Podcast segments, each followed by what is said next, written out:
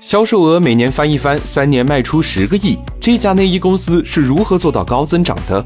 商界生意经，赚钱随身听。提到内衣品牌，你会想到谁？这个一千五百亿的大市场，参与者很多，但几乎没有龙头品牌。头部大哥都市丽人市场份额还不到百分之二。这个竞争激烈的市场里，作为新品牌的蕉内，三年却卖出了十个亿，销售额每年翻一倍。让蕉内成功的第一步，就是做好品牌的差异化。内衣作为贴身衣物，传统品牌的设计都千篇一律，但蕉内的设计鲜明前卫。因为定位年轻用户，蕉内打出了足够差异化的品牌视觉设计，运用冷色调视觉、科技感设计，与传统内衣形成了明显的区别。而且，蕉内一改传统内衣的低调风格，做了不少令人意外的联名营销，与胎二联名推出二货专属袜，与每日优先推出会进化的食物袜子，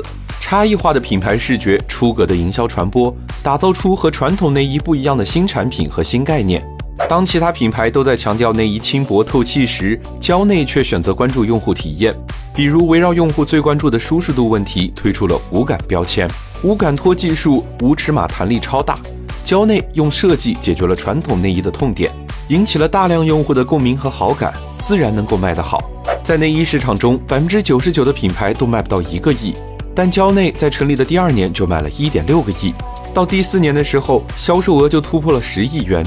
差异化的品牌视觉加切实关注用户体验，让蕉内在红海市场中找到了新机会。在你的行业，蕉内的方法也能用得上吗？这里是商界生意经，下期我们来聊一聊新店开业五万人排队，一家店业绩顶五十家海底捞，这个餐饮品牌是如何成为流量之王的？